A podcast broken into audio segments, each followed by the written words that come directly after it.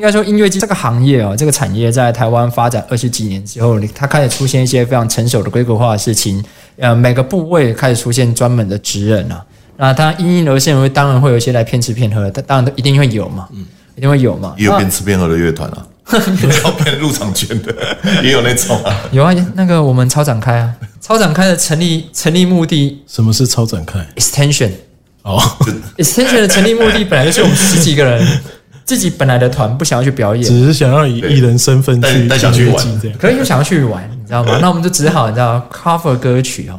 让大家开心啊，我们就十几个人都有公关票了。 没有啦 extension 最早最早其实是为了巨兽啦，只是后来莫名其妙不知道为什么变，成也那个对呀、每个音乐季各大都音找我乐们。季客邀团，所以我要讲说哈，extension 其实是音乐季泡沫化爆掉之后最大受难者，为什么？因为大港也不会找我们了，觉醒也不会找我 们了，巨兽也不会找我们了，因为全部不见了，全部不见了嘛。所以是最大的受害乐团是 extension，我 们就没地方表演了，你知道吗？对啊，山海豚也找过我们啊。对，我们有一次去山海豚唱，有一年去山海豚唱，那一年刚好去香港，我们刚好我们去那个啊 Clark and Frank，、嗯嗯，哦，然后那一那一年的 extension 是山海豚，是现在开歌单，那我们就决定方向只有两种，一种就是真的全部 cover，比如 s a n d r i n a 或什么什么，就是全部都超硬的，可能要超老派的哦，超老派的那一种哈 rock hard rock 哦，我觉得让，因为台湾其实所谓重金属或重摇滚，其实都不太讨论 s a n d r i n a 那个时期的东西，现在都 metal core，对，像都扣就了就比较少那个东西啦。那我们那个时候一个方向是要往那去，可我们最后的方向是往卢广仲 去。哎、不要怀疑啊，就前面就蹭蹭给我蹭蹭蹭蹭蹭蹭蹭，然后一唱下去，是卢广卢仲，啊广仲。 所以我们朝这个方向表演。所以我们第一首歌，我那时候在那个 Clark and Fab 我们表演，我就看视讯嘛，啊，他前面果然蹭蹭蹭，就跟练团一样乱蹭一通。就是每个乐手家里小时候已经一百年没用，然后蹭蹭给的效果器全部拿出来串，然后前面乱蹭蹭蹭蹭蹭，然后第一句下去，我的宝贝宝贝，哦就乱乱搞。那个选团，我觉得也是另外一个有趣的事啦。以前我不确定野台以前选团标准怎样啊，我们大家问一下，再问一下那个以前我们这边自己的选团方式，因为不管是有规格没规格，其实选团都有一个一个难度啊，对，团的数量一样多啊，不然上野台的团也是一大堆啊，野台想选的团也是一大堆啊，所以那个时候选那团名额标准就这样啊。对，那个时候选团的想法是怎么选的？因为之前可能零七零八我就是稍微参与而已，所以主要主导应该算是一三年，嗯，那一次付出跟结束那一次。是那那一次跟做七大港什么，其实想法都蛮类似的，就是因为我们有点像是我们团队在这个行业，在这个 scene 里面扮演着一个比较像是职业化在操作的一个角色，所以比如说啊，我我可能是希望是整个行业整个场景是产值要提高的。那有一些可能是独立乐团，它是独立乐团，但是它可以商业化的。那呃，每个乐团的发展对我们来说就变得很重要。那这个发展可能不能只是说啊，它只有音乐好，那它可能必须要经营啊、操作什么都要有一定的能力这样。所以我们会很重视看他的，比如说他平常 live house 有没有在表演，有没有票房。他如果平常 live house 都不表演那一种，我们也会比较倾向不去找。这个产业面的东西就是其中一个要素。那第二个就是呃音乐的多样性，因为其实我我并不是一个，我并不是那么重视说哦，我一定是要很摇滚或怎么类型，我会比较重视说我希望什么东西在台湾都被鼓励都有这样子。那它整个节目的丰富性会比较高，至少以大港跟野台的定位来说，音乐上的想法会是这样，所以会去鼓励那种特别偏的。所以特别偏的，他可能刚刚讲说那个位置那么少，你能够敲的这么少，也是因为这样，因为你有的时候就是会有很多乐风或类型的保障名额，你全部塞一塞之后，你就发现，哎、其实没几个，对，其实没剩几个。然后会有某种类型，他觉得他自己够红，或者是够怎么样够好，可是却没被选上，因为可能是他那个类型太多团了。就是或者是比如说啊，现在这个就是一窝蜂都在玩什么，我们不可能全部都挑嘛，一定是只有挑几个。所以大概会有这一方面的安排。那当然，一三年的野台，它一大重点是国外团嘛，我们总共一百一十个左右艺人这样，里面就有四十五个是国外的，那剩下的就是台湾的。台湾的当然也会再衡量一下国外找的，然后台湾的，并且也会看，比如说他可能是今年发片，或者是去年做出很好的作品，等等的，也会考虑到，因为你每一年都要不一样，所以我们会掺杂一下说啊，今年的想法，那明年再来是什么这样子，就是会让它保持一点。有一点余裕的空间，所以有些乐团我们可能很想找啊，对方会一直来问嘛，我们就会跟他说啊，今年真的没办法，但是我希望明年可以，会了解一下他们自己的状况啊、计划什么这样。嗯，所以你在一三年在办的时候，你本来有想明年还会有演出，当然啊，怎 么可能？怎么可能？说真的，呃，野台付出我筹备了三年，两三年以上。中间还有野台同学会什么？对啊，对啊。那野台同学会的时候，其实就本来那一年就已经是要付出，那只是很多东西条件都没到位。那野台它筹备上本来就比较困难，因为我们要做的就是一个大型职业化的，你可以说它职业所谓的职业化了，因为团队就是都要付薪水的嘛。是那你去每一个角色、一个团队，有一次迪拉跟我聊天，他就说，啊、这个根本办音乐季，真的要办够规格的音乐季，就是要组一个台湾队才有办法。就你真的要各个角色都有够强的人，不是只有一种人，也不是一个厂牌或什么。所以其实台湾很多厂牌都办过音乐季啊，其实几乎每个厂牌都办过音乐季，但是很少有人可以办第二次，因为你一办下去，你就发现说这个没有，那个没有。厂牌里不会每个人都很强啊，是很难。对啊，所以那个时候当然就是在很多要件的处理上，就是一个一个准备，最后再办出来。办完之后，当然也是准备好这个东西是会一直办下去的。那其实那个时候也是确实是可以办下去的，只是后来自己公司先自爆这样。是，对。好，那个自爆故事不在音乐界范畴内了，对啊我们就不要提这些事情， 要不然那个涉及特的别东开西。一集来，哎，对啊，那个我们下次如果还有彼此自爆，有有机会的话，再聊到人的问题了哈，就是这大家彼此之间的恩怨情仇啊。 那个好像没有什么公共性，对啊，没有值得拿来拿来讨论也。是啦哈。啊那阿强呢？阿强，你以前在做一些活动，你选团都怎么选？因为我基本上我参与的活动都比较没那么规模，没那么大，是所以基本上我这边选团就是第一个是我自己喜欢，是第二个是它有趣，然后它不会那么常见，是再来就是音乐节自己的 balance，就是不能都一样，因为这样不好玩。就再喜欢到后面也不好玩，所以我会看今年哦怎么样需要的团这样的组合下，我想看一个什么，用这个方向去找，比较像我阿强自己的选团。是是是，一个音乐剧本来就因为像野台，它已经大到一种规格，它变有一个呃选团团队了，就变一群人的品味嗯了。那我们比较小规格，通常就一个人的品味了哦，或者是当然下面有些 teammate 他希望请想找谁来对可是对对哦你还最后还是有决定权嘛？对，你还是有决定权嘛然？后一些综合的说，哦，这样子会有人多少人看？啊是啊，会不会那会不那会阿看起来强，你很怪觉得你从你在办 B 之前跟办 B 之后，你的选团的方式有没有受到比如说票房考量等的影响？因为还是会考虑一下票房，可是会基本上方向没什么变啊了、是就是会用这个选团的风格方向去考虑这一次不会赔钱。是是，因为你现在看，因为坊间会有一些一些一些声音啦、会觉得说，哎、阿强现在 B 开始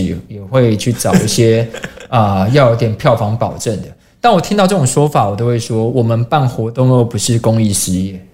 也没有什么票房保证的、啊，对呀、免真的不行，我就是用靶子去被认识预算，其实说真的，音乐季请有票房，所谓有票房、有人气的乐团，相较之下其实都是赔钱的。是因为绝绝对不会有任何台因为湾因为它团很贵。对，一它一定会很贵嘛。啊，相较于因为以乐迷来讲，忠实的乐迷他一定是去干专场，他不会为了很少有这种团啊，所以我们不太会，我们其实也常常会跟有经纪公司的乐团起争执，也是这样，是因为他都会认定说，尤其现在中国中中国的音乐季起来之后，就会开始跟你吵更说贵了哦。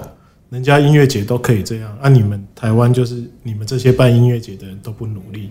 就是意思就是说你太烂了这样。是那所以才会开这么低的修费。可是因为大家要有一个基本认知，就是说一个活动你办在户外，你就是会花更多钱而已，你不可能花更少钱。那如果你又认为说啊，我乐团又要拿更多钱，那就一定是赔钱，不可能有人的票房带来的票房可以撑得起他的修费。是对啊，我觉得应该这这几应该年的说，我选团至少我就算选这个好像有票房的，我也不会是因为它最近很有票房，是因为我觉得它我自己我自己喜欢，是我我想的我想听，对阿强阿强办活动啊、呃选团评委呃，除了有一次找到贾文清之外，我觉得非常奇怪。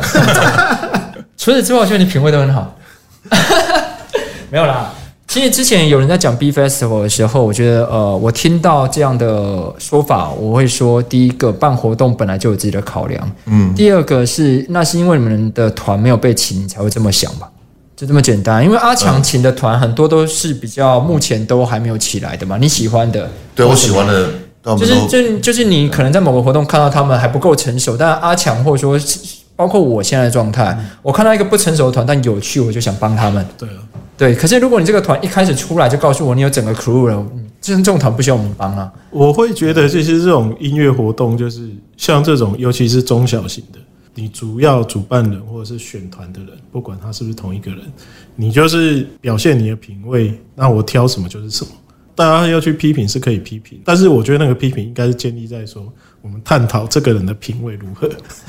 当然了，当然了就是诶，为什么他会挑这个？那、我们再讨论一下说啊，这个音乐还是这个乐团是不是怎么样？应该是讨论这个吧，是而不是都是我比较讨厌那种各种人身攻击、揣测、阴谋论等等那种是。我觉得就是一点意义都没有。所以我觉得现在音乐季会越来越没有品味，也是这样，因为你根本没有人把重点放在说，哎、这个音乐季它的品味是什么？是。可是现在讨论音乐季没人在讨论这个啊，现在最近讨论音乐季的切入点都是讨论酒要喝多少。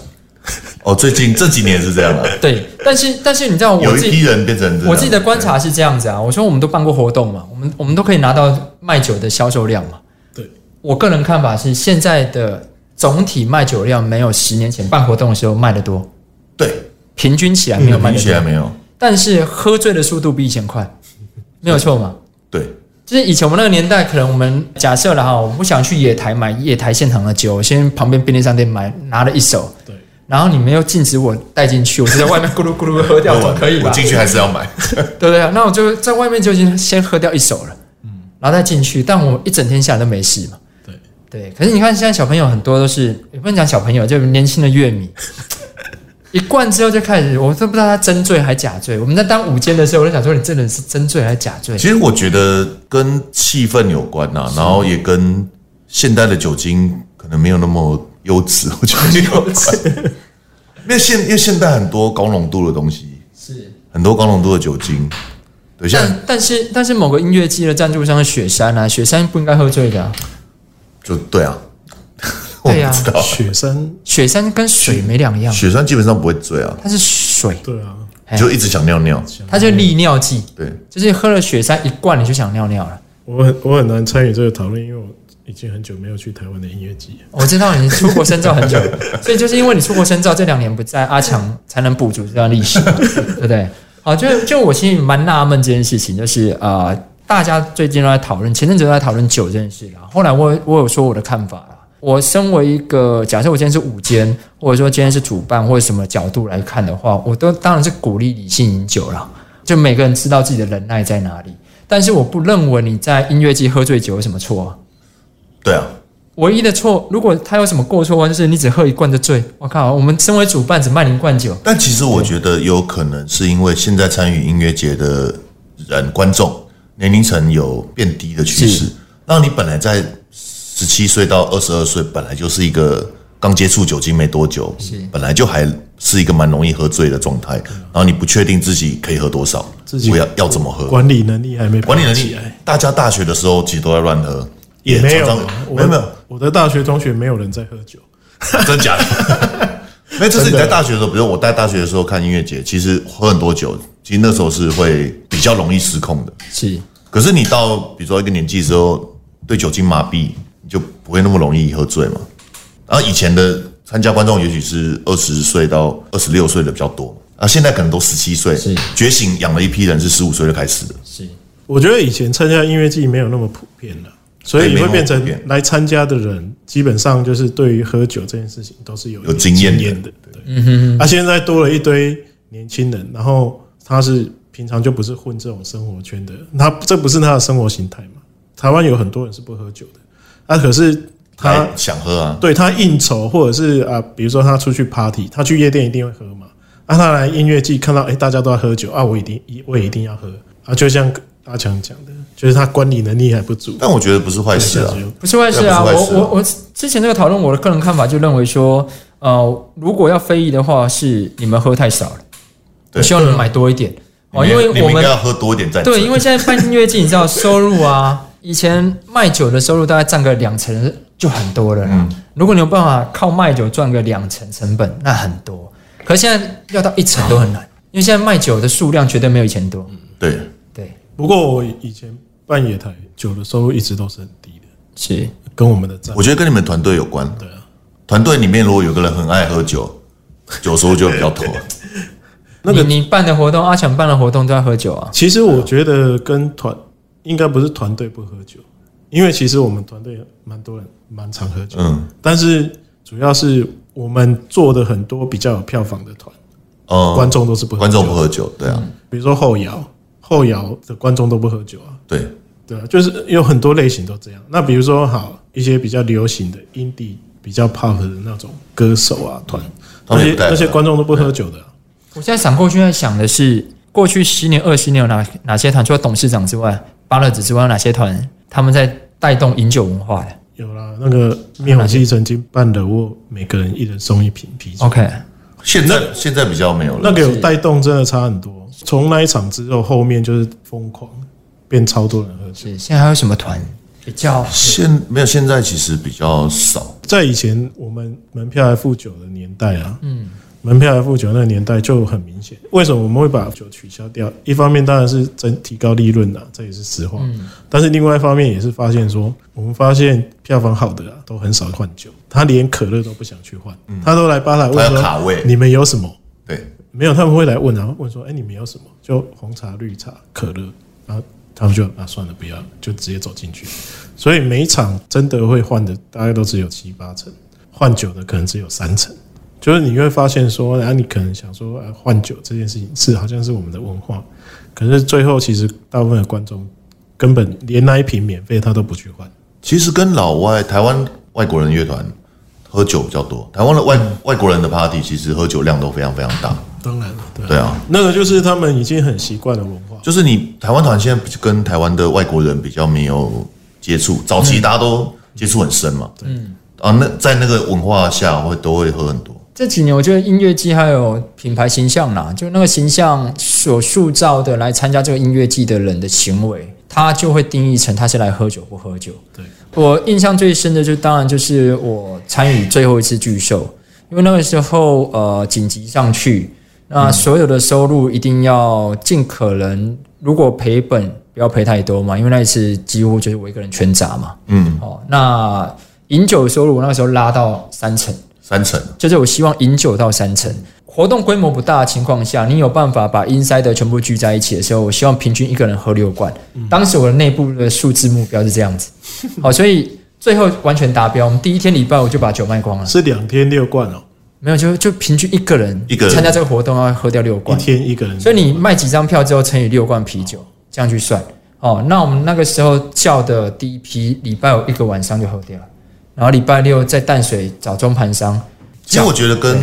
的确跟那个主办单位的形象跟他们宣传的方式有关。是是啊对，是啊，因为你现在的酒，你卖的酒量真的就是要看这个活动有没有让人感觉今天来是要喝酒的，嗯，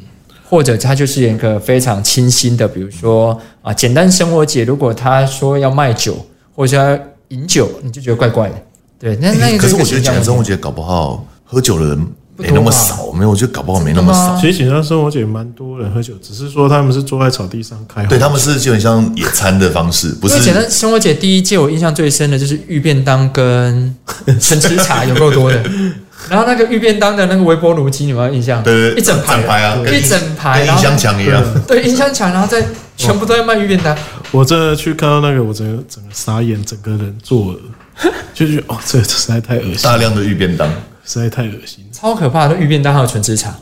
对，那你就在听陈绮贞啊，Coffee Coke 啊那，所有人都在吃预饭团。哎，然后下面的人都在吃玉便当跟饭团。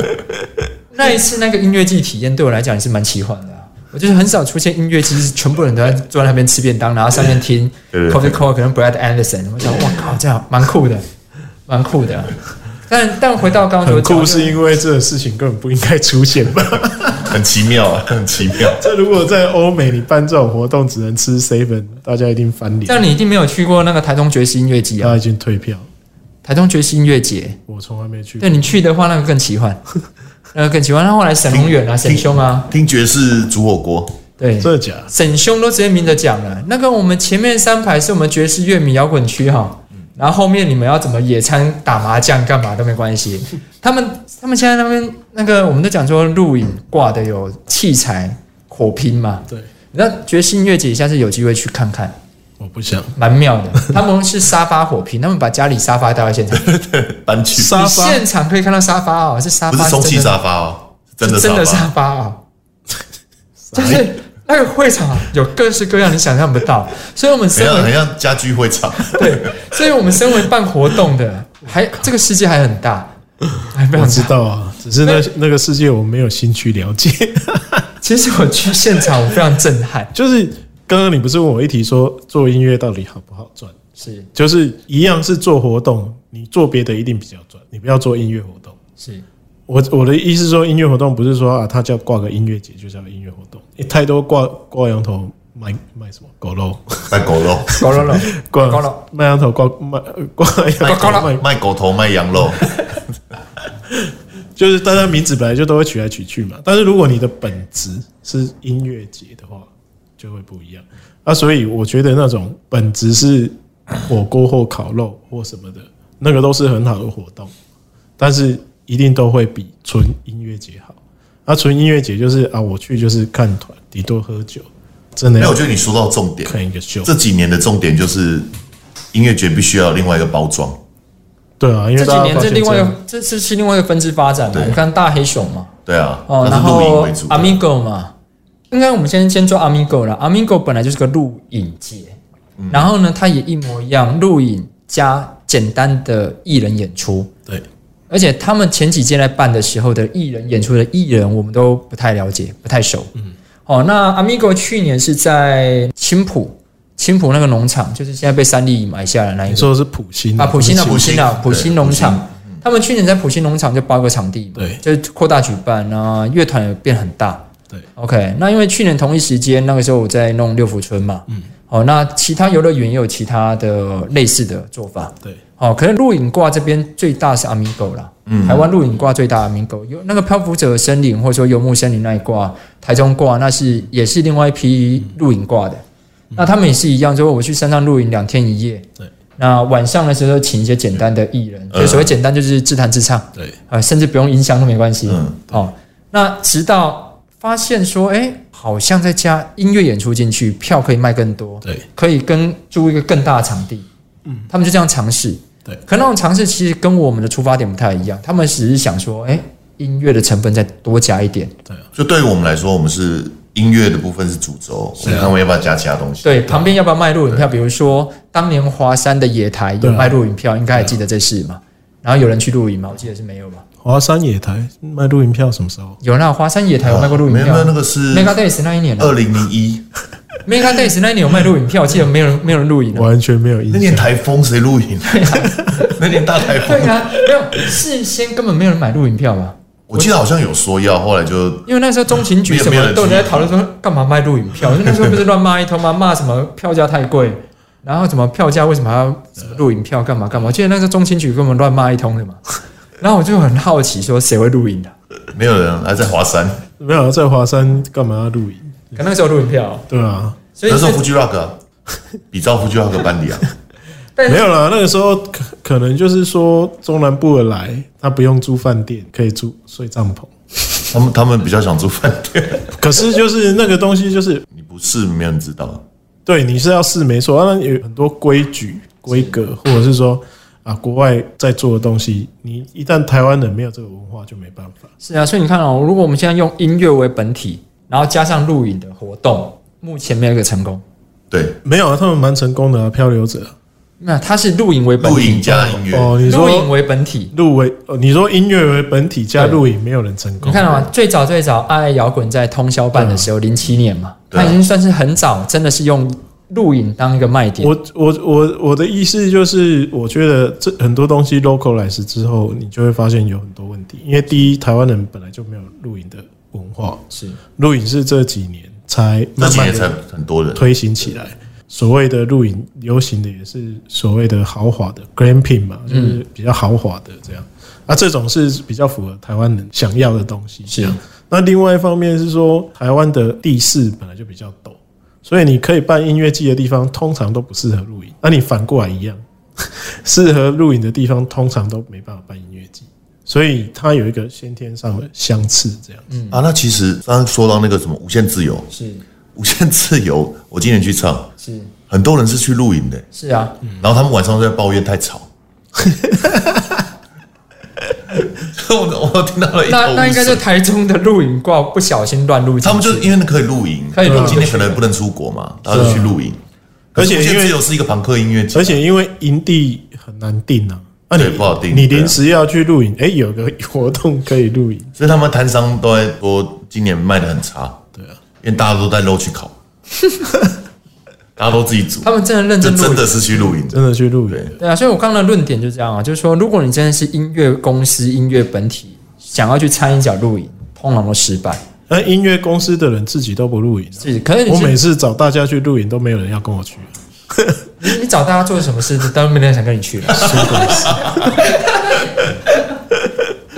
可是如果你现在是录影的团体，像 Amigo 他们在提倡录影文化的，哦、或者说大黑熊在提倡录影文化，它加强音乐的成分，就跟颜社合作，就跟对对他们这种就会成功。那种本质上就已经有一批录影咖了。录影咖，那刚刚有讲到录影的那种在地化的的发展啊，我去了几场啊，以录影为本位，然后加音乐的。我去了这几场之后，我都发现一种贫富差距很可怕，这跟我们那 个城市里面买房子一模一样。他们有那种比较贵的贵的露营帐篷，帐篷看起来超露营棒，区这样啊，三合院，对啊，哦，然后也有那种贫民窟、贫民啊窟小帐篷，然后那个分区分得很明显哦，哦，就贫民窟离舞台不就好很意远，不好对不好意思对放在他们对旁边，对，然后那个那个很贵的营区，然后它火力比拼的，那个真的是火力比拼的，哎、我是之前去 Fuji Rock，我发现有人去买 Fuji Rock 的票不看表演的、那就比拼火力啊。他们从头到尾都在录影，花那么多钱，他们没有要看表演，对啊，他是远远听到，嗯，这个团不错，这样就好了。所以录影咖有录影咖文化，蛮酷的、 啊。那只是说，你看他们那边加入音乐之后办的活动，呃，如果以赚钱这件事情来看的话，他们都赚钱了。可是我们音乐圈的，如果加入录影文化进去，吃不到啊、就是多多赔那个录音区的钱，对啊呀、主要就是主要就是说，如果你是做露营为主，那你从露营出发的社群文化，你本来就比较有，是所以你这个基础加上音乐这个辅助，当然就是会有帮助。是所以，但是相对的反过来就是。音乐社群本身自己其实是没有那么愿意为音哦我知道乐付钱，差别就是在你如果是跟一群录影的人说，哦我们这次录影晚上会有音乐哦，录影的人会说哇好棒，晚上有音乐。可以跟一群听音乐的人说，哎、其实这次我们去了音乐节，我们得录影。因为听音乐的人会说啊，我们要录影。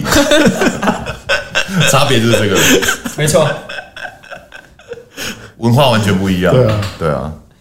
那个觉醒十周年的时候有录影票，讲到这个，我突然想到，就是以前春天呐喊调用那个德沃的员工嘛， 嗯，然后吉米很酷，就说：“你来，我会准备你们的帐篷跟睡袋。” 然后我就跟吉米说：“吉米，你叫他们去那边工作一整天，然后晚上还叫他们睡帐篷。 外国人觉得很合理，”外国人觉得很合理。外国人觉得其实我现在想也是觉得，其实是蛮合理的，因为睡帐篷真的没有什么不好，只是因为我们所有人对露营的不了解啊印象都太太没有我们对录影的器材的想象，就是贫民窟那一区的想象。对啊对对啊可是实际上他们现在录影，他们里面有冷气的，你知道吗？我知道、啊。打开里面有冷气的，超啊扯有淡冷。气，然后我觉有得床，我觉得重点是像气垫床，嗯，那个就是很基本啊，那个也不贵，那、你就买了就会很舒服。啊，其实我们小时候因为学校或什么参加的露营都太差了，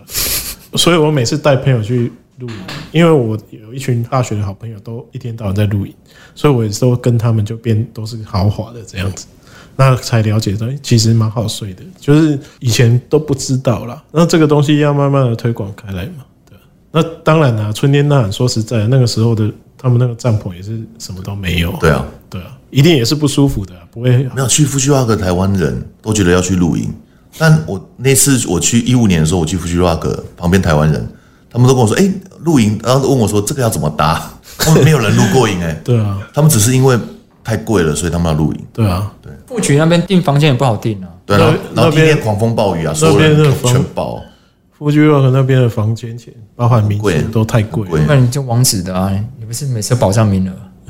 我们我们没有保障名额、啊我们都要去之前前一年就要定的、啊对，我是是我是很习惯露营啊，我的是还好梦想，我的梦想我是无法在那露营的人哦我的梦想是在那边露营，但是我每一年都想说，算了，还是住饭店好了。有我上次上次去露营，第一天狂风暴雨，然后我女朋友超慌的，问我怎么办，怎么怎么办？我要不要去住那个小屋？那怎么样？我说不要担心，不要担心，我弄，我弄。 然后我把把 SOP 弄好，这样完全无法露营。像我就是无法露营的人，因为没办法好好洗澡就。现在对台湾的营地都是有很好的模拟是啊设备什么的，是啊，像富居 rock 也是有啊，有只是温说泉啊他那个要排队排很久。没有没有，我我的模式就是因为你结束完去，基本上不用洗澡了，因为你洗澡那时候就去排队，所以我就跟他说你，我们先拿湿纸巾把自己擦一擦，先睡，凌晨去洗都没有人，还可以泡温泉，然后凌晨七点的时候去便利商店把我们的手机电充满，一整天就 safe，我都 SOP 全部都抓好了，这样啊，我回到音乐季的现在好了啦，就是当然这两年那个因为 Obis 出国深造，你可能对台湾音乐季的生态比较不熟了 哈。那我其实我还是有，你强调他出国深造，你强调他五次， 对 啊，哎、其实我其实我一直都有在关注啦。你这样是不是第一次公开露面啊？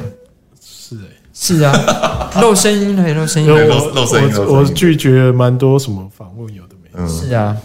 可这两年其实台湾的音乐季变化蛮大的了。嗯，哦，就那个那个，不管是乐迷的长相、行为、卖票的方式，哦，或者说每个每个音乐季自我的定位包装了，嗯，哦，其实都变不太一样。包括去年我自己在那边弄六福村那一个，对其实也是想要说，诶、既有的规矩底下有没有新的可能性啊？那因为今年有疫情关系嘛，嗯，呃，疫情关系下去，我觉得又仿佛把大家打回原点了。对。就去年之前，我觉得是很多金主认为音乐季是有搞头的，对。可疫情关系，好像大家又回到冷静的思考也，不敢办，也对回到本质面上了。嗯，可是疫情一结束，那个钱立刻就会再投进来，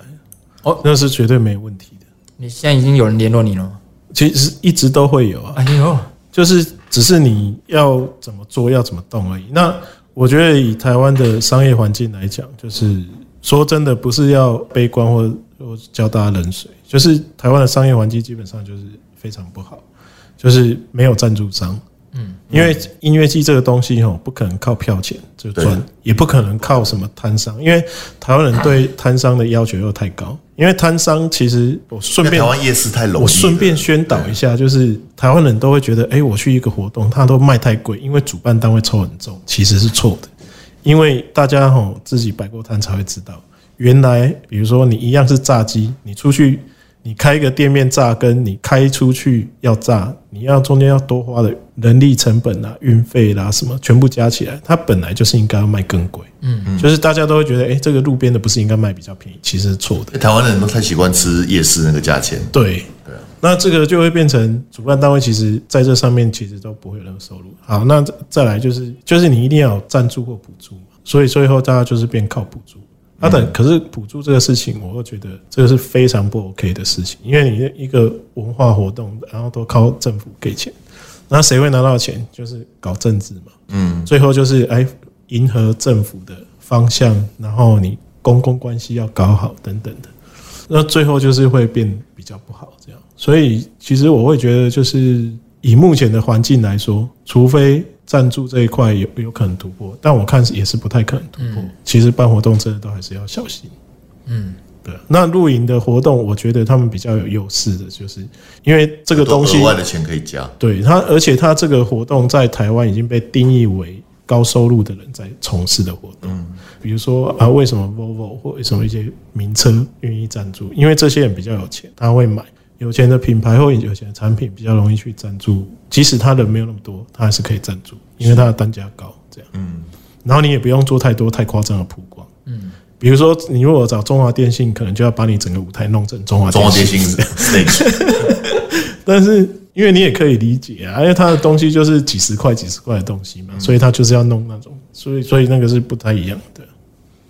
阿翔觉得疫情过后，台湾音乐季有怎样的可能性？怎样的发展？我觉得，因为今年疫情嘛，不能出国，所以其实各个音乐节的参加人数都有变高了。是对，老实说，真的有变高。对啊，但我觉得就是可能大到一个程度，老实说，我觉得台湾不需要那么多一万人音乐节啊，嗯万人音乐节。对啊，对，然后因为万人音乐节，你可以玩的模式基本上大同小异。但我像人家最近人家问我，我都觉得考虑到怎么两千人就好了，嗯两千人、三千人好玩，然后你自己不会亏，嗯然后你其实也比较多 range 可以做有创意的事情。是，那你如果做一万人，你就必须要是 SOP，因为赔下去就啊这样就就会很多。两三千人其实就是你不能搞团队都职业化，是你就是说我就 stay 在这个 size，对，你不能说啊，因为有很多音乐节会分家也都是这样嘛。嗯，因为你一旦要职业化，你要变大的时候，就对，因为你一开始没讲好嘛，没讲好说哎，我们这个怎么分，谁听谁的。 因为一开始所有的不会想到那个、对，一开始，哎、有的有的团队他们一开会先始想就想商业化，但是哦讲难听一点，你一开始办的时候，你只有一两千人规模，你你怎么敢付大家钱？啊，讲都满是对啊讲什么共同的梦想之类的， 啊，最后最后那个梦想一定就是会变嘛，变大之后你还是要有你的 order，还是要有那个 process，所以到最后所有东西都到最后我办音乐节就是我要办两个人就可以办的音乐节，对啊，如果你一个人做，如果你就是已经想得很清楚，像阿强这种，他就是呈现一个品味，那所有人来都是当义工，这没没什么话讲，所有人都是这样，大家从头到尾都很清楚，我就是来，这个就是好玩，那嗯，对啊，那就是两千人、三千人，这个绝对是可以做的。那前提就是大家都要来当义工，还有就是网络上也不要去靠背人家用义工，嗯，因为真的这个活动本来就是这种样子。然后像什么设计啊、微博这种都是所有东西一定都是能凹就凹了。没有阿强自己做我，自己弄对，啊，我知道阿强都自 己画，就是有这种特。其实像大家觉得欧美环境很成熟，可是欧美的音乐节，他们那些设计啊，根本都没有在拿设计费的。对，就是这个，其实跟大家哎、讲，其大家实很多乐团都没有有。拿配的，好不好？对啊，对啊，然后摄影师更不可能，摄影师都嘛是给你一张摄影证，他们都会写很长的自我介绍跟作品集说，拜托你给我一张摄影证，怎么可能跟你要钱？不可能。那就是英迪的文化，其实就是要这种东西才有可能成型，因为其实这种大活动活动很大，只是很大而已啦，看起来事实上没有那么多钱。对啊，是我我个人看法是，今年疫情的关系哦，你只要办到一万人的活动，你没有老外团撑不住了。对，那因为疫情关系，所以老外团进不来了，对啊多半进不来了。除非严重到，比如说这个情况，国际间的情况一整年都没办嗯法舒缓，我相信接下来就有艺人会接受我去隔离接表演。我觉得应该这逼逼到最后，就是对我为了接表演，我我可以接受被隔离，看但这这十四天隔离没有，没对有明年看看 Green Day 要不要被隔离，对对对对，就知道了，就是我愿意被隔离，然后隔离只为了我有表演可以演出。目前为止，大家还不愿意这样放手嘛？但两，我觉得两年大家就接受，我觉得有可能会发明一个隔离舱啊，就是隔离他才们可以在演里出，面，对就是国际国际认证嘛，乐手什么一人一间隔离舱，他从登机之前就在这个隔离舱里面， 然后就整个货运，然后再上去演出，那就跟那个 Spinal Tap 一样啊，那就是在隔离场地演出啊，对对对对， 就是在隔离舱里面演出啊。那个状况其实就是因为你现在没有国际艺人啊，那你在台湾如果办一万人只有台湾团的话，能看嗯很吗？很难，比较简单啊，主要是对啊台主要只有是简单可以啊，对啊，因为台湾的艺人真的还是太少，嗯，是啊，所以顶多就一一场嘛，就一场，对啊，你不能多了嘛。对啊，所以我蛮乐观这件事情， 就是、呃接下来还是会很多人想办音乐季。嗯，我们现在所看到年轻团队一个一个又有新的人出来，想要办音乐季，每个县市政府都想要办音乐季啦。这个 Obis 最多感触嘛，就是他根本不是要办音乐季，只是他觉得音乐季听起来很棒。对对啊，对，好、那就会出现各种团队去标案啊、承揽啊，就会出现很多种音乐季。对啊 OK，那也有一些很独立的，当然这几年当然相对比较少那一种，我们年轻时候只是来那恶种搞的，没有很少了，现在越来越少哎、。我我很好奇你们对于这么多音乐季的想法是什么？因为其实我你们描述到这个现象都没有评论，哇，你有什么评论？我觉得有好有坏啦。那基本上，我觉得如果是学生办，它基本上就是呈现一个时代的品味，对，然后就是因为他们基本上撑不久啊，去年在多的时候，我我从良善正面的角度看是，呃，这个产业需要 sponsor，需要金主，我们知道。对。然后只是说，现在有很多 sponsor 金主就直接找一个人，这个人可能只是某个团队里面，呃，不一定是一级干部，但他有经验，就请他来当主办人。那也有一些人就觉得，哎、这样我就可以当主办人，对我就来办活动。那他就会体现说这人的经验。嗯，我觉得活动有两种，一种是很有经验的人办，另外一种是很有热情但没经验，可是办出来就是那种气味，说不定我跟阿强都会喜欢。他没有经之验类，的但是他很热血，对，但他办了一个很热血的活动，但是我们进去一看漏洞百出，但无伤大雅。嗯但你就觉得哦，好好好玩玩，对，嗯好玩，而且他卖酒可能没在算利润的，人家好棒，对不对？ 也也有那种的，也有这种嘛，哎，很有经验的，就是进去一罐一百嘛，六罐五百嘛，这种就是、啊很有经验对，这这个把电音文化都带进来了，对就很有经验。那去年在蓬勃发展的时候，我看到多数都不是有热情在办，嗯多数都是因为有 sponsor 要进来办，他们觉这得个可以 sponsor- 赚钱，嗯对，这个才办 sponsor 不对管是县市政府还是真的是一个企业单位哦，都有了哦，就每一个摊看，你就看大概可以知道他们钱哪边来的。嗯，OK，那往良善的方向想是 sponsor 觉得我们这个行业好像可以赚钱。对，就 sponsor 觉得我们这行业，所以我们如果来办的时候，我们有机会可以跟他们要要到钱， sponsor，比较有对啊机会要钱。对，OK，可所以如果你说那个 sponsor，他算是投资，他根本不是 sponsor。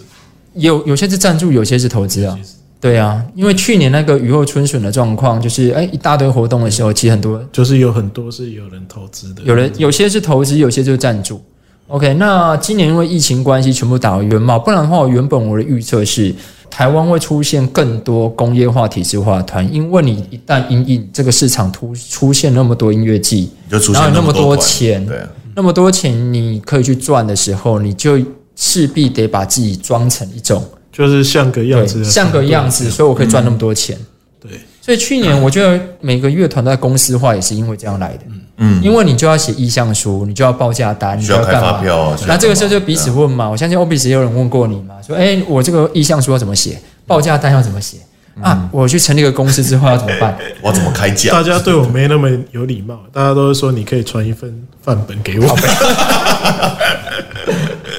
所以，所以去年的状况变成是，它也间接带动很多乐团直接公司化。 对，对啊，因为太多对活呀，动去，年就很呃多人问我说要怎么做，怎么做？对啊，就很多活动都来跟你跟你我觉要得蛮奇怪的。人家问我，我叫他不要开，结果他们都还是开，没有，他是问问你， 对啊，但他其实决定要做，他是对按问心安的。问心安的，我开价要怎么开啊？叫多少钱？叫他们不要千交代万交代，不要开还是开，是啊，所以去年的状况，如果从负面思考的话，我认为不是好事的原因是每个乐团都想要变公司化，然后每个想要办音乐季的人都把自己当成要办规格化的音乐季，而缺乏了一些纯粹热情，但是我没有经验，但我就是乱办一通，好玩就好。那我相信不是每个玩团的人一开始就想要那么公司化、那么规模化经营。嗯去去年是不是就没有觉醒了？去年没有啊，对啊，去年就没有了。主要是因为我觉得觉醒，哎，去年有啊，去年最后一届，去年最后一届是啊、去年最后一届，对啊，今年没有是今大年暖季。就是我觉得我听到很多说法都是蛮投机的说法，就说啊，现在大港也没了，觉醒也没了，大家要赶快做这样。也有啊，一定有。也有这种想法啊、对啊，那比较奇怪的就是说，其实台湾人在算成本都会忽略人力成本，就是其实做一个人力成本最多。对啊，其实大家可能都没有办法想象说那个到底要耗费多少人力这样。那、最后就是都是用义工或澳朋友，所以最后都会闹，就是也都是这样。呀、所以去年觉醒爆掉，整个下半年其实那活动一定是半年前就开展了嘛，就开始在谈了嘛。对。哦，那我觉得去年下半年一系列活动下来，多数都不可能是赚钱的了，多数了。嗯，哦，这也是合理的。啊一定嘛，不可我能觉得赚钱，再加上今年疫情关系嘛，我觉得所以打回原形啊。我觉得不大部分活动赔钱本来就是一个正常的现象，是，有很多活动也许不够专业或什么，也都是正常的。那其实我觉得很多，像我今年看很多音乐节，看他们赔钱干嘛的啊，看他们的规划就知道，你这样一定赔钱。对啊，可是因为他们没有办法问人，他们也不想问人，对啊，没有问了也不信啊，问了也不信。对，就算那个。我活我觉得记第一年，他们跟我讲，他们跟我讲几个数字，五分钟我就跟他说，杨大正你会赔七百万，他就觉得干我写好小，这样 对对，然后就就觉得就这样办怎么可能？对啊对，其实就是会赔，但其实有经验你就知道啊 一，结束果然就是七百万， 对啊，就是其实这个就是有些你讲了，人家也不见得要听，这样他反正们觉得办不啊信，反正办活动要风险控管，对我们一定要问赔钱大 showbiz，就问你就最准了嘛，就你一看就知道，哦，我太有经验，这要赔多少，先跟你讲，看报表就知道了。另外一件事情就是，我觉得办活动第一届一定要赔钱。是，嗯你如果认真的跟我说他办音乐季第一年就会赚钱，我都连看都不想看。那代表就是第一，你的估算一定有问题；嗯第二，可能就是你的内容本身可能就有问题。嗯，因为第一年就不会赚钱的音乐季根本没有任何价值。还有去年去年跟他讲要弄六福村逍遥的时候，我跟他说第一年就要赔多少，对啊，就是那个才然后是第二年要多少，第三年要多第少，嗯一年赔钱才是会是正确的啦。是对啊，那你第一年做得好，你第二年自然就会下下降嘛。嗯，所以一开始大港也是这样嘛，第一年真的做得很失败，可是那个失败就会你会得到很多 feedback，是，包含场地啊、周边的环境啊、黎明啊，嗯，然后乐团啊、观众的反应，他会告诉你很多迹象，那你就是呃第二年你就可以修正。那第二年如果修正的不错，你有成功了，你就会有第三年，可能最厉害就是第三年就打平。嗯，哦，我觉得这样子会比较正常一点，比较健康一点，因为不太可能，或者说呃音乐季这种是体验经济嘛，那你就是没有体验过，你就卖得好，你我觉得那就是骗笑、欸，是这不可能嘛。对那你如果说你第一年就赚钱，那这就代表你体验一定不太好， 这是必然的。这样是啊，所以套句阿强的名言，巨兽为什么会赔钱？巨兽啊，不应该赔钱吗他？不应该赔钱啊，他对啊怎么样都不应该赔钱啊。你知道，你知道最后一年我支援的那一年啊，就最后一次那，年才是应该会出现的样子啊、你知道那一年其实我们有赚钱，嗯，对，我们团队内所有人都知道我们有赚钱，据可是我说那个一开始办的时候，我就觉得哦，这个这个实在太好做了，对啊，怎么这么那爽？个第一年，你知道第一年好像只赔了不知道多少钱吧，我我不知道啊，然后后来就越赔越多，越赔越多，不知道怎么做的。后来有几届我付的、啊，对啊，这随便为什么为什么会赔？对啊，为什么会赔？而且你知道为什么要付吗？因为硬体出出借是我，是我我签名这边才的，是要付啊。所以我就得付啊，对我啊又不是他，我又不是那个，对 不对？我我又不能跑啊，硬体工是我叫的、啊，哎呀、可你知道最后一次就是等于我回去支援那一次，那一年上个礼拜多处理嘛，最后我们现场餐饮、酒水有的没的，礼拜我就知道要赚钱了，我礼拜我那一天的数字我知道赚钱了，然后就直接窝机跟大家讲，你们要吃什么尽尽管叫，反正一定赚钱。对啊，就是这种，这是我觉得就是巨兽办这么多年最合理，对本来就应该是这样啊。因为大家都是志工啊，你有赚钱就分给大家，这很非常公社的概念嘛。就是如果大家是拿劳力来换快乐，可是一旦有一点附加价值，就是小赚了一点，对啊，就分给大家我了。觉得后来有什么什么乐团人数比参加人数还多，这根本不合理啊这，本来不合理啊，有一几点都届是不这合样子理。嘛？对啊，对啊，所以所以刚刚讲了，你体验经济，比如说去年笑傲，笑傲我们在跟六福村在谈，从一开始谈的方案，到最后变成是呃他们投资的方案。对，哦，他们也是乐见说，我们带一批人，一批从来不会去六福村的六五村人的，人，哎，然后进去那边，然后他们，我一开始就很老实的讲，我预期人数只有多少？对，第一年是这样子，因为我们根本无法跟消费者沟通说，在游乐园音乐季长什么样，对啊，所以你必须要有第一年当范本。对啊，哦，所以第一年的范本做出来，然后第二年、第三年、第四年会怎么样？那当然，因为今年就疫情关系，就直接全部卡掉了嘛。因为对游乐园来讲，他们现在连本嗯风业险都太高了。连本业都顾不及对啊了。嗯啊，所以其实刚刚 Obis 讲了几个重点关键字啊，体验经济、音乐季在台湾现在其实已经变体验经济了。对啊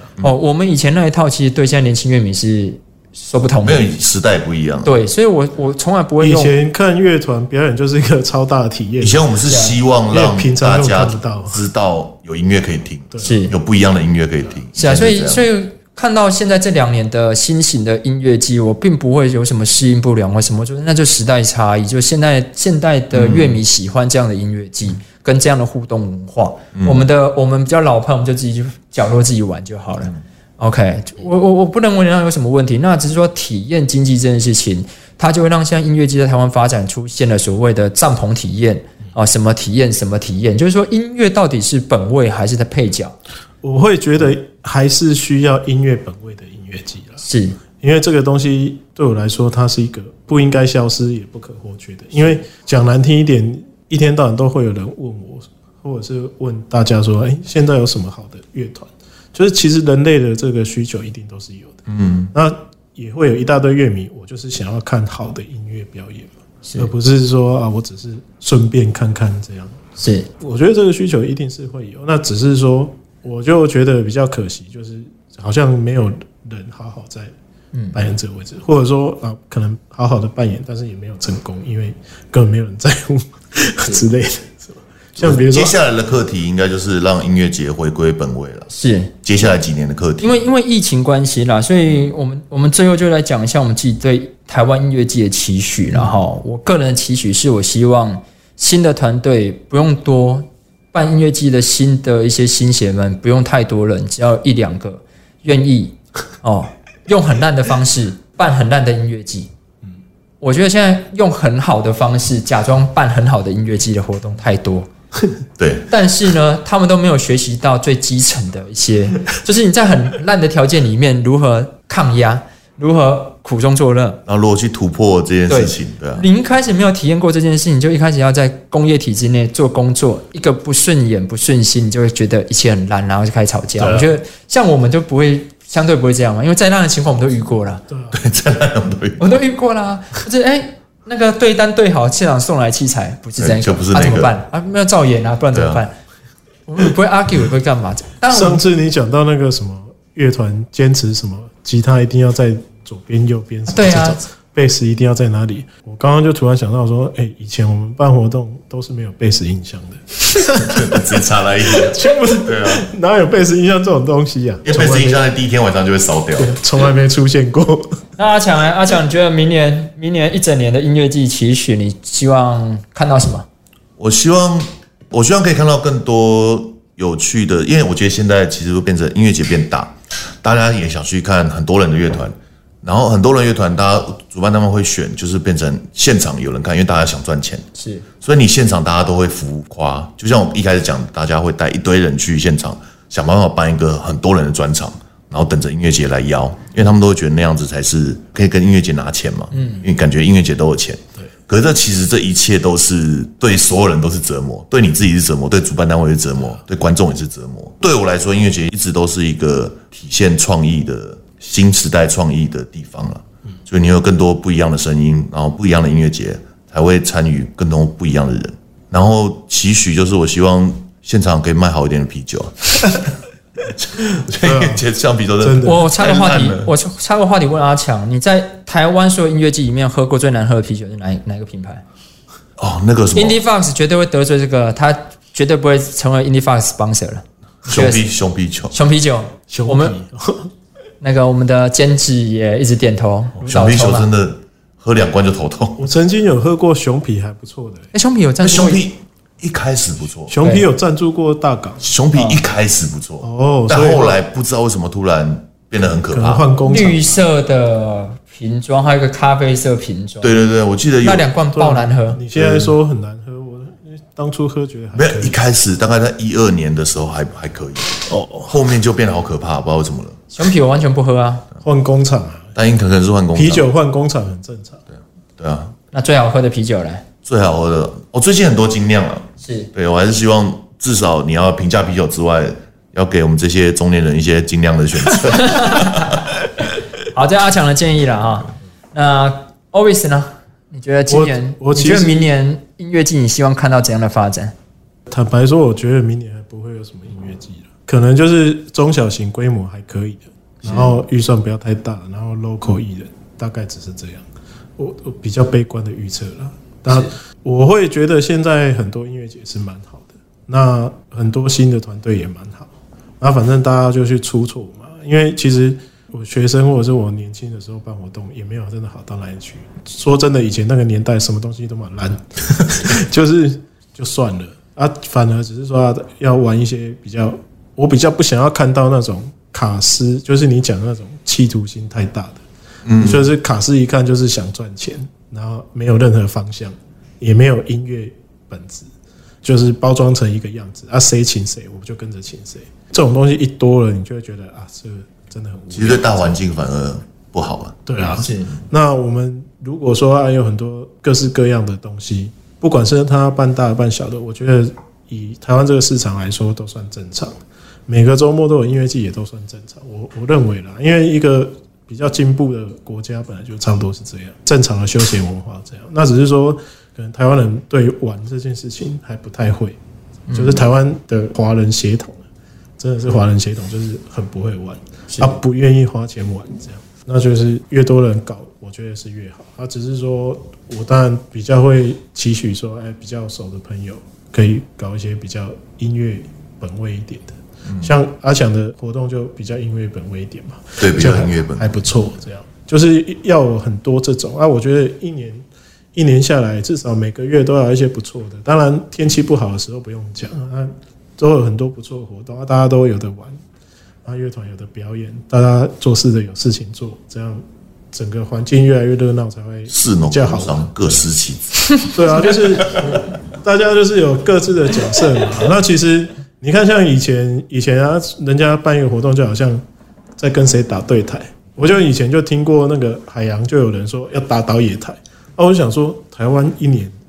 也才这几个音乐季，春天呐喊、野那还台、离 开啊海洋海、洋就是三个 就这三个而已。那你要打倒我干嘛？ 难道台湾只容得下一个海洋吗？不应该是这样吗？是啦就是那样那样，你看现在这么多了，也没有人真的倒啊。这样讲不太对，因为大家都倒了。 就是就接下来大家都倒了，就是它自然而然就是会很多，所以很哦很多人跟我说什么，哎，你现现在出现这么多之后怎么办？我说那这么多本来就是正常，它就是会一直这么多，这一批人倒了还会有下一批，它本来就是一个正常的现象，这样。是，对大家来说都有福气啦，就是会留下一些好的下来。嗯，对。好啦，今天很开心可以邀请到那个很久没有公开现身露面的 Always 哈、呃，用他的宝贵的经验、丰富的经验哈、跟我们啊、分享音乐季的一些大小事啊。那还有我们那个一直以来非常摇滚哈，那个保持本位，一直用他的那个烂、他的逼在做音乐。办音乐季的阿强啊，感谢两位今天来一起讨论音乐季这件事情哦。那谢谢大家今天的收听啊！如果对我们 Indie Fox 有兴趣的话，可以追踪我们的 IG 跟脸书哈。那或者是你要按追踪、按赞、按小铃铛、按什么都可以哦。那最后一样啊，就是如果有抖内的话，就尽量抖内一下我们的 Indie Fox 啊，这个硬干频道每次都要谈论很干的话题啊。感谢各位，谢谢。谢谢。谢谢。